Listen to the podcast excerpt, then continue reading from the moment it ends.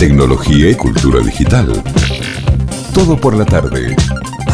¿Cómo estás, Freddy? ¿Qué tal? Buenas tardes. ¿Qué hace, Fer, querido? Qué lindo estar acá y, haber sido puntual con la fecha de lanzamiento también, ¿no? Sí, sí, me acuerdo. ¿En septiembre sale? En septiembre salió. Espectacular. sí, sí. Sí, ya está, ¿no? Ya, la pandemia retrasó todo demasiado. Eh, ya estamos eh, acomodados a los nuevos tiempos. La verdad que sí, muy contento. Está fresquito, recién salido. Sí, tal cual. Em, bueno, un, un libro que eh, me acuerdo allá en junio algo nos habías adelantado. Eh, vos eh, hace muchos años también arrancaste en, tu carrera también como periodista, ¿no? Y ahí te quedó el gustito por, por el escribir también.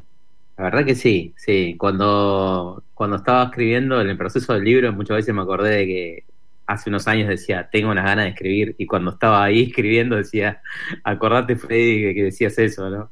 Y la, la clásica, guarda con lo que deseas porque se vuelve, se vuelve realidad. Después tenés que hacerlo, ¿no? Sí. Y sí, la verdad que fue un proceso. Lo disfruté igual, lo disfruté mucho.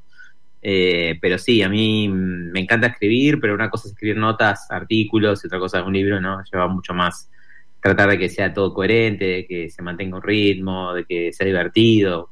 Busqué eso, que fuera algo entretenido para leer, más que nada pensando también en un público joven, ¿viste? o, o, no solo joven, sino gente también que no está en el tema y que que a veces, bueno, uno habla de inteligencia artificial, big data, machine learning, y bueno, si uno no está adentro es como que te suena todo muy raro.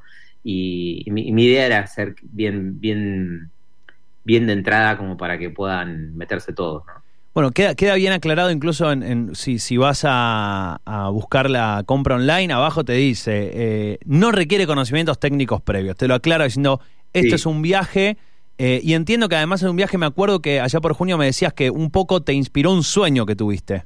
Sí, sí, sí, sí, me inspiró un sueño.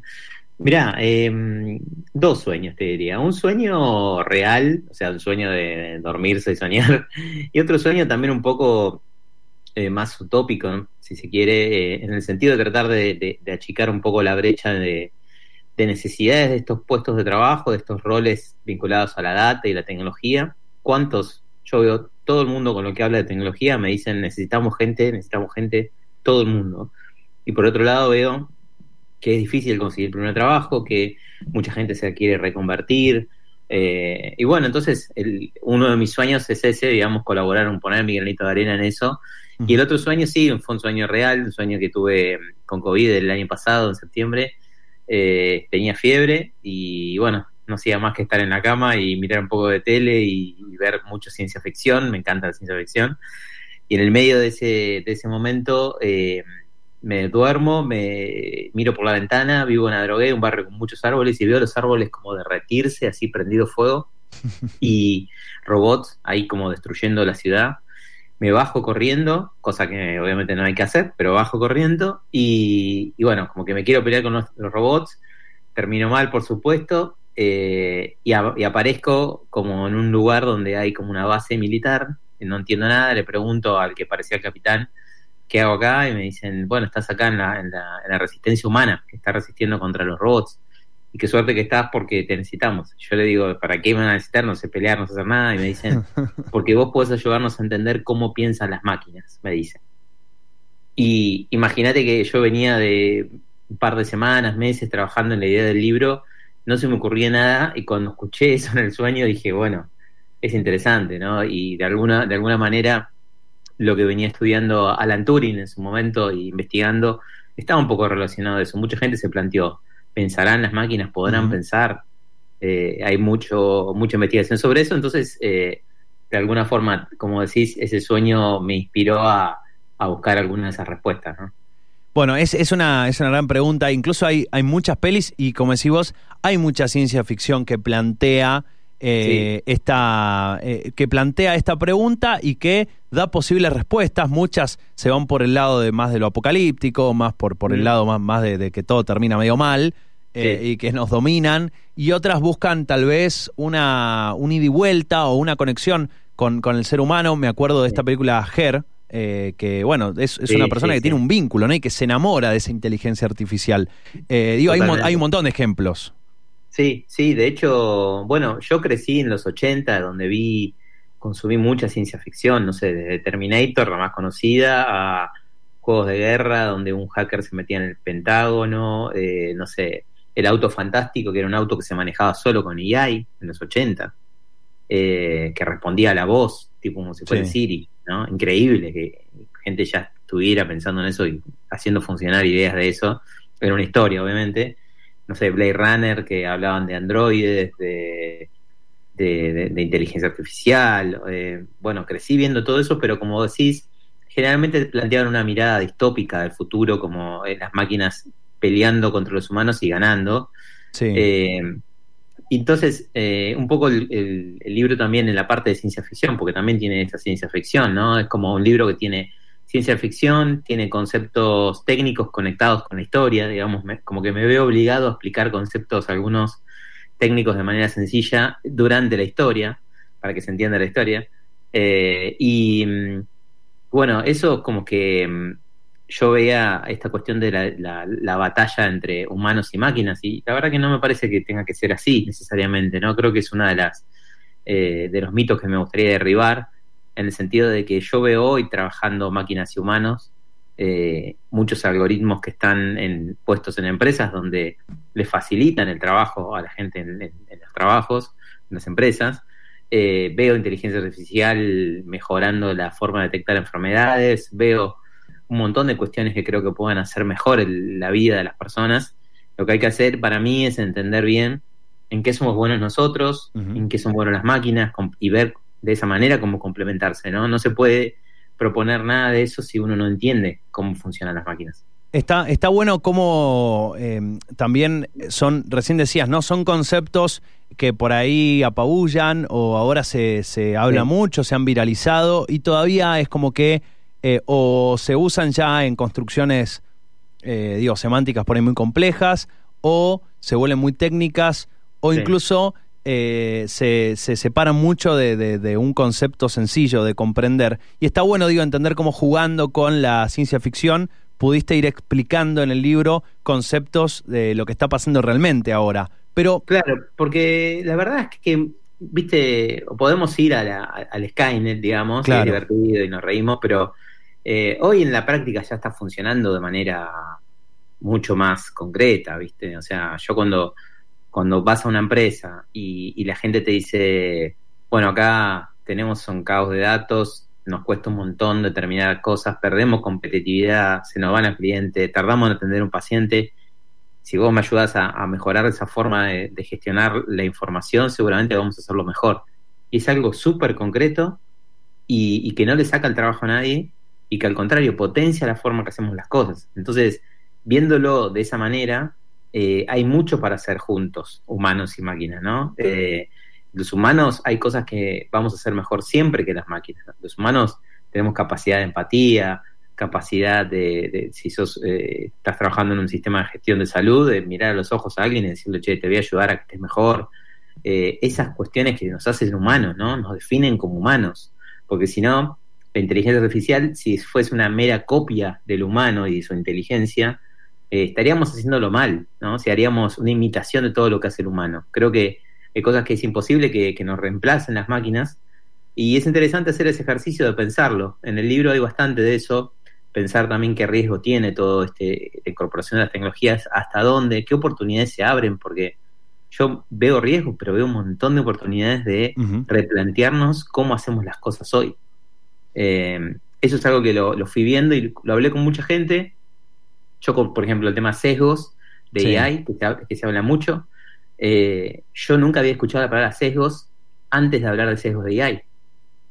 Entonces, lo que quiero decir es, ahora nos planteamos la transparencia en muchas gestiones, no solo las que tienen algoritmos.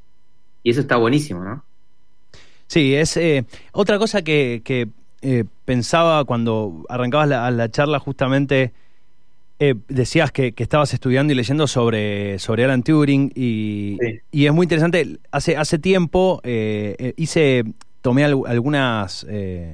Eran, clases abiertas de, unos chicos que están trabajando muy lindo que se llama Filosofía del Futuro. No sé si los ah, ubicas a los chicos. que bueno, justamente mezclan un poco esto. es un colectivo que busca desarrollar el pensamiento, ¿no? La divulgación de esto, de la filosofía del futuro, y hicieron un ciclo de charlas que están en YouTube, están disponibles, hemos charlado en su momento con ellos sobre esto, ¿no? Sobre la inteligencia artificial, sobre qué significa que algo piense o qué significa que, que una máquina tenga la capacidad de pensar o que sea inteligente o no sea inteligente, qué es la inteligencia. Y a veces son preguntas muy abstractas y, destaco esto que decías de, estudiar a, personas como Turing porque, bueno, hace 70 años ya existían estos conceptos o era, era el semillero de estos conceptos y pareciera que al menos en lo particular, yendo a ese semillero, yendo a hace 70 años atrás, es mucho más fácil desde esas bases o, con esa base entender lo que está pasando ahora, porque es muy transparente cómo se ha dado el proceso en ese sentido. Sí, sí, sí, totalmente. Estoy de acuerdo y, para mí está bueno abrir la cabeza e ir a lo, a lo fundacional, ¿no? Porque creo que es mucho más que una tecnología todo esto, o sea, no es meramente una cuestión de programar, ¿viste? O de, Python o otro lenguaje. No es, no es solamente construir algoritmos, sino también es una revolución humana, ¿no? Es como, yo creo que en el fondo la, inteligencia artificial es una disciplina social, digamos, ¿no? Es, es más de humanidades que de tecnología, porque de fondo lo que está tratando de hacer es entender cómo se genera conocimiento y cómo se aprende. Y eso eh, es tremendo, ¿no? Entonces, si vos desde un enfoque tecnológico eh, querés abarcar todo, es muy difícil. Creo que hay espacio para gente que, haga filosofía, que haga psicología, que haga neurociencias. A mí me encanta eh, hablar con esa gente. De hecho, para el libro tuve entrevistas con, personas que, después algunas se citaron ahí en las conversaciones, con abogados, con gente de neurociencia, filosofía, eh, con otros especialistas en, en, tecnología también, para que me den su opinión y de ahí muchas reflexiones se, vieron reflejadas. Creo que em, para mí era muy rico hacer eso porque es un tema que, lo estamos formando, ¿no? Tampoco yo tengo las respuestas a todo, ¿no? Fue simplemente hacer como una historia y, tratar de, pasar algunos conceptos que me parecían claves como para que todo el mundo entienda y se pueda subir a esta revolución de los datos.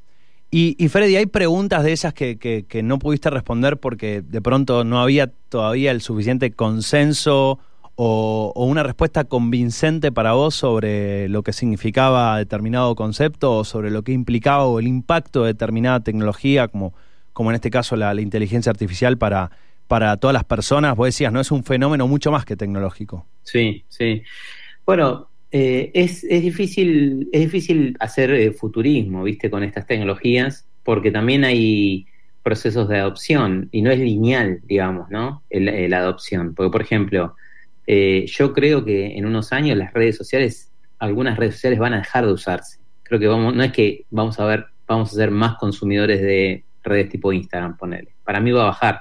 Entonces, no es lineal. Y, si lo pensás así, eh, por ejemplo, la inteligencia artificial que se usa para generar eh, contenidos, ¿no? Tipo GPT-3, o para generar, no sé, imagínate caras de personas que no existen, que podría usarse, poner en el mundo de la moda, en vez de tener que buscar un modelo. El otro día leíamos sobre una, influencer que tiene es, es, un modelo virtual, tiene 22 años y tendrá 22 años toda su vida.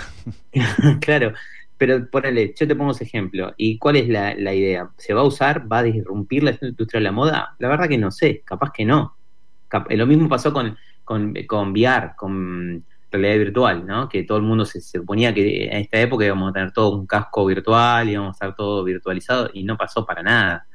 Entonces, yo creo que con la inteligencia artificial va a haber como un uso muy real en las, en las corporaciones para entender mejor sus datos, para eh, vender más de un producto, para entender eh, cuáles son los clientes más rentables, cosas bien concretas de la realidad cotidiana de las organizaciones.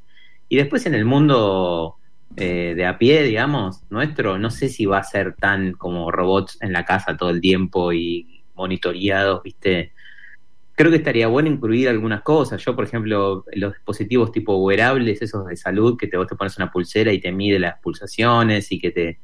Eh, que, por ejemplo, creo que están buenos. O sea, eh, imagínate personas grandes, que uno quiere saber cómo se sienten, en vez de tener que ir a desplazarse para hacerse un estudio, que lo puedan hacer remoto. Todo eso está potenciado por AI.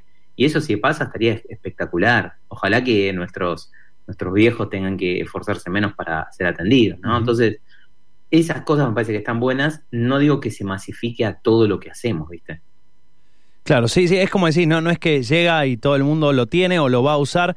Eh, justo también leía hablando de eso y, tenía pendiente también compartirlo, una nota muy buena eh, de, de, Jorge Carrión que hablaba sobre eh, la, tener cierta, plantear cierta resistencia al solucionismo tecnológico, que creo un poco va de la mano con esto que decís vos. No porque algo sea muy bueno, muy eficiente o muy revolucionario, haya que aplicarlo a todos eh, o en todas las o en todos los, los ámbitos o, espacios, ¿no? Sí, sí, sí. Y por eso la, la no linealidad que decís. Claro, mira, por ejemplo, hubo casos cuando se empezó a trabajar con, con, la, con las radiografías, ¿viste? Eh, que se hacían radiografías, ponerle para, para ver el tamaño de los pies para hacer zapatillas, para hacer los zapatos, digamos, ¿no? Entonces era como un sobreuso de, de eso y después dijeron, no, no, dejémoslo de usar para esto porque puede tener consecuencias o no tiene sentido y usémoslo para las cosas que correspondan, ¿no? Creo que estamos hoy en ese proceso eh, y me parece que hay mucho espacio para, para convertir eh, cosas en cosas más inteligentes, ¿no? Con el libro hablo de un concepto que me gustó que escuché hace, dos años más o menos que se llama Smart Features, que es como aportar características de inteligencia a las cosas. Imagínate que vos en una casa eh, tengas un sistema de domótica, de dispositivos conectados, simple, que te puedan recomendar, no sé, mira, si apagás, a esta hora veo que consumís menos eh, energía, eh, luz en tal habitación. ¿Querés que te las apague solas? Eh, o si, si usás, si levanto las persianas acá, vas a ahorrar 10% de... ¿no? Es como, imagínate eso a todo, o sea, a muchas cosas, ¿no? Es como aportar la inteligencia a las cosas y, y obviamente al software también para que te para que para que esté más pensado en el usuario, para que hacer cosas más sostenibles, eh, más rentable si es una empresa. Entonces, creo que se va incorporando ese tipo de cosas a lo largo del tiempo eh, y que hay, sí, sin duda, una adopción que va, que va a venir cada vez más fuerte pero no creo que sea una cosa, viste, como los supersónicos, ¿no? Claro, claro. No, no, creo que todavía estamos, estamos, sí, sí, hay que resolver otras cuestiones. sí, eh, tal cual. Más, más eh, en, Latinoamérica, ¿no? Sí, sí, hay que resolver otras cuestiones. Bueno, un libro que, por supuesto, es, un libro que está bueno para leer y después para juntarse con amigos, tomarse una cerveza y ponerse a, filosofar, a charlar, a seguir soñando, ¿no? Ojalá que pase eso. Sería muy nerd eh, la ambición esa, pero creo que puede pasar. ¿eh? Ahora, qué, qué bueno que despertarte de ese sueño que tuviste mientras estabas cursando el, COVID te lo hayas acordado, porque viste que a veces pasa que no te lo acordás el sueño. No, sabes que y hace poco tuve otro eh, y, me levanté a la madrugada y lo escribí en el, en el celular. Eso, claro, al toque. Sí, al toque, porque me pasa eh, que como que mi cable a tierra es ver ciencia ficción, viste, estoy viendo muchas series de los 80, los 90, cosas así, estoy leyendo ciencia ficción y claro, se ve que me quedo, me duermo pensando en eso, ¿viste? Bueno, es eh, está buenísimo también entender cómo puede, cómo, cómo, nuestra misma cabeza nos da herramientas cuando estamos dormidos, ¿no? Eso está bueno. Cómo, cómo funcionamos cuando no estamos con una parte de, del cuerpo activo y nos permite ir para otro lado el, pensamiento. desarrolla la creatividad, creo. Sí, sí, sí. Bueno, es, es un libro que está en papel y en digital. ¿Ya está en todos lados? Está en todos lados ya y está en, incluso en, plataformas tipo Amazon, en ebook, ya lo vi, que me lo ha pasado gente. Eh, se está distribuyendo a todo el país, así que lo pueden también conseguir en mi web, freddyvidas.com. Eh, y bueno, está ahí para leerse, tiene un prólogo escrito por inteligencia artificial. eso te iba a decir, el GPT-3, ¿no? Te escribió el prólogo. Sí, sí, muy divertido también eso para los curiosos. Mucha gente me está diciendo, no, no, lo leí, leí el prólogo y no lo podía creer. Eh, es un prólogo íntegramente y un, diálogo que tengo con, la AI, que le hago preguntas sobre inteligencia artificial, sobre los humanos, y da respuestas que, te dejan con la boca abierta, ¿no? Porque vos decís, esto lo puede escribir una máquina, escribe mejor que un montón de humanos que conozco, ¿no? Me pasó eso. ¿Y tuviste algún, eh, tuviste algo que decir, che, esto no, no, no, me está contestando cualquier cosa? Porque en general, viste, el GPT-13 es bastante certero, pero bueno, todavía hay un porcentaje de, mira, veníamos laburando con GPT-3 y con otras tecnologías similares eh, y el diálogo que está ahí puesto en el prólogo eh, nos llevó más o menos unas dos horas y media, tres, de preguntas, respuestas, eh, prólogos que escribió. Nos generamos ponerle un documento que debe tener 20 páginas y de esas 20 páginas recortamos, no, no editamos nada, no cambiamos ni una palabra de lo que dijo porque queríamos respetar eso. Claro Y, bueno, y de esos 20 habremos recortado, no sé, 8 o 10 más o menos, que son las que están en el libro. Eh, sí, hay cosas que no tenían mucho sentido, o a, veces en un párrafo ponerle hablaba, se incluía como máquina y en otro párrafo se incluía como, como persona. Wow, Está bueno el análisis, ¿no? También entender a, la pregunta disparadora del, del, libro, está bueno, está bueno como prólogo, está espectacular me pareció interesante para mostrar el poder que tiene hoy la inteligencia artificial, no es algo del futuro, es esto lo que está pasando hoy. Eh, no, para, no para tener miedo, al contrario, hay una frase que me gusta mucho que dice, no tengas miedo, aprende cómo funciona, y que, de alguna manera rige el libro, es como, yo lo que propongo es que la gente entienda un poco más el de atrás, el detrás de escena, no el usuario, no la visión de usuario de opero esto, le hablo a Siri y ya está, sino entender un poquito más atrás, te pone en una posición eh, te empodera, digamos, ¿no? Porque además muchos de los que estén leyendo el libro o, estén curioseando con la tecnología hoy van a tener que liderar proyectos donde se usen estas tecnologías o van a estar metidos en proyectos. Entonces está bueno que tengan ese, ese bagaje de conocimientos para poder hacerlo éticamente, para poder hacerlo de la forma más correcta, digamos. No, y así para la vida, ¿no? Todo lo que no entendamos o lo que tal vez le tengamos cierto resquemor, rechazo, o miedo, la mejor manera es entender cómo funciona. Digo, es, es, eh, es, la manera de sacarse los miedos o de reafirmar lo que pensamos o, no, pero es la manera. Sí, sí. A mí me pasó en una entrevista que una chica me dijo, eh, le tengo miedo a los algoritmos, me dijo. Y yo me quedé pensando, ¿viste? En ese momento dije, qué raro, miedo a los algoritmos, pero después lo entendí, ¿viste? Entendí que para la gente que no está metida 24 horas por, día en esto, es, normal tenerle miedo, porque uno no conoce, a mí probablemente me pase con otras cosas, ¿no? Entonces, eh, o, miedo o falta de confianza, o decís esto no, esto no va a funcionar, o esto es más de lo mismo. Eh, entiendo todo eso y por eso la búsqueda del libro es eh, también le apunta a ese, a ese público que, que bueno, que se saquen las dudas, que, por ahí se diviertan y hasta quién sabe que en algún momento se metan en algún proyecto, ¿no?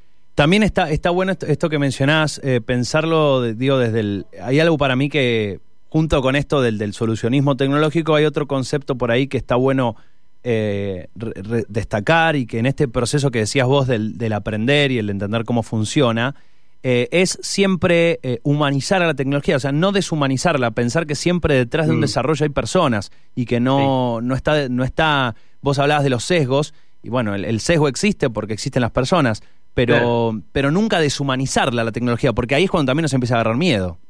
Sí, sí, sí, obvio. Yo, yo mira, con el tema de sesgos he tenido muchas conversaciones y cada vez más, y me abro a siempre conversar y debatir sobre el tema porque uno está siempre aprendiendo, ¿no? De esto eh, y me pasaba, o sea, me pasó, por ejemplo, cuando hablas con gente que, que está, en, que está en, el ámbito más de psicología, de educación o de neurociencias, hablando de sesgos, de AI. Y en realidad lo que estamos planteando eh, esas personas y, yo es lo mismo. Estamos hablando de eh, cómo hacemos para no meterle a la inteligencia artificial los sesgos humanos. O sea, cómo, cómo hacemos para no replicar lo que está mal en el mundo que creamos nosotros los humanos. Eh, entonces, porque hoy vos vas al banco, el banco no te da un crédito y no te explica exactamente por qué no te da el préstamo, ¿no? No te lo da, o te da poquito, vos decís, me gustaría entender más. Y esa misma lógica, y, vos al oficial de cuenta del banco no le decís, explícame un poquito, no te va a explicar. Eh, en cambio, a un algoritmo de, otorgamiento de crédito, ahora se le exige cada vez más transparencia. ¿Por qué decide lo que decide? ¿no? Lo cual me parece que está buenísimo porque lo que está haciendo es, estamos exigiéndole transparencia a los algoritmos y para mí, por decantación, vamos a empezar a exigir transparencia en todo lo otro también, en todo lo que los humanos hacen en el mundo físico. Entonces, para mí es un, círculo virtuoso eh, lo que está pasando en este punto. Estamos hablando con Freddy Vivas, eh, fundador y, CEO de Rocking Data, que sacó su primer libro, Cómo piensan las máquinas, inteligencia artificial para humanos. Está disponible entonces en papel y en digital, eh, bueno, en papel en todas las librerías del país. Sí, se está distribuyendo y, también está en digital, está en Amazon, está en freddyvivas.com, también lo pueden conseguir ahí. Genial, genial. Freddy, la verdad, un lujazo, eh, un gusto tenerte siempre en el programa y bueno, a meterle a meterle al libro que está bueno. Está bueno hacerse esas preguntas y, también ver cómo, cómo seguiste la línea de tu sueño eh, y cómo se fue cómo se fue explorando la historia por allí en el libro. Sí, gracias, gracias Feri. La verdad que un placer hablar con vos y, y la profundidad de las conversaciones, así que te agradezco ese espacio. Bueno, un gustazo, un gustazo, ¿eh? siempre es un placer. Un fuerte abrazo, que tengas linda semana. Igualmente, adiós. Abrazo, chau chau. Allí lo escuchaban, ¿eh? Freddy Viva, fundador y CEO de Rocking Data, lanzó ¿Cómo piensan las máquinas? Así lo buscan el libro en digital o en papel. Tecnología y cultura digital. Todo por la tarde.